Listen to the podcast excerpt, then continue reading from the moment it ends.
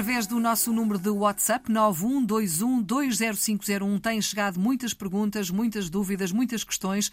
Tentamos responder a todas, às vezes não é possível, mas cá vai mais uma questão. Ora, qual destas frases está correta, Sandra Duarte Tavares? Com essa lei pretende-se proibir a discriminação racial ou com essa lei pretende-se proibir a discriminação racial. Portanto, é discriminação com E ou discriminação com I racial. Ora bem, nesta frase nós devemos usar a palavra discriminação com I, discriminação, que significa a exclusão, diferenciação, separação. Vamos começar com a explicação da primeira.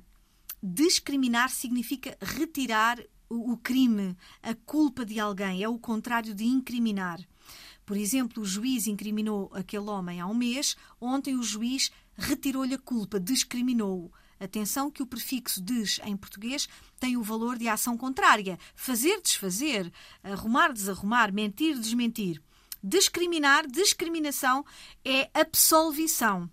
E já agora tem um traço humano, porque eu, sempre, devemos ter sempre um sujeito com o traço humano. Uh, porque as, as, as, coisas não cometem crimes. É por isso que existe também o verbo descriminalizar, mas só se usa para, para elementos que não são humanos. Por exemplo, essa droga foi descriminalizada. Uhum. Não digo que foi discriminada, a droga não cometeu nenhum crime. Uhum. Portanto, discriminar só se usa para pessoas.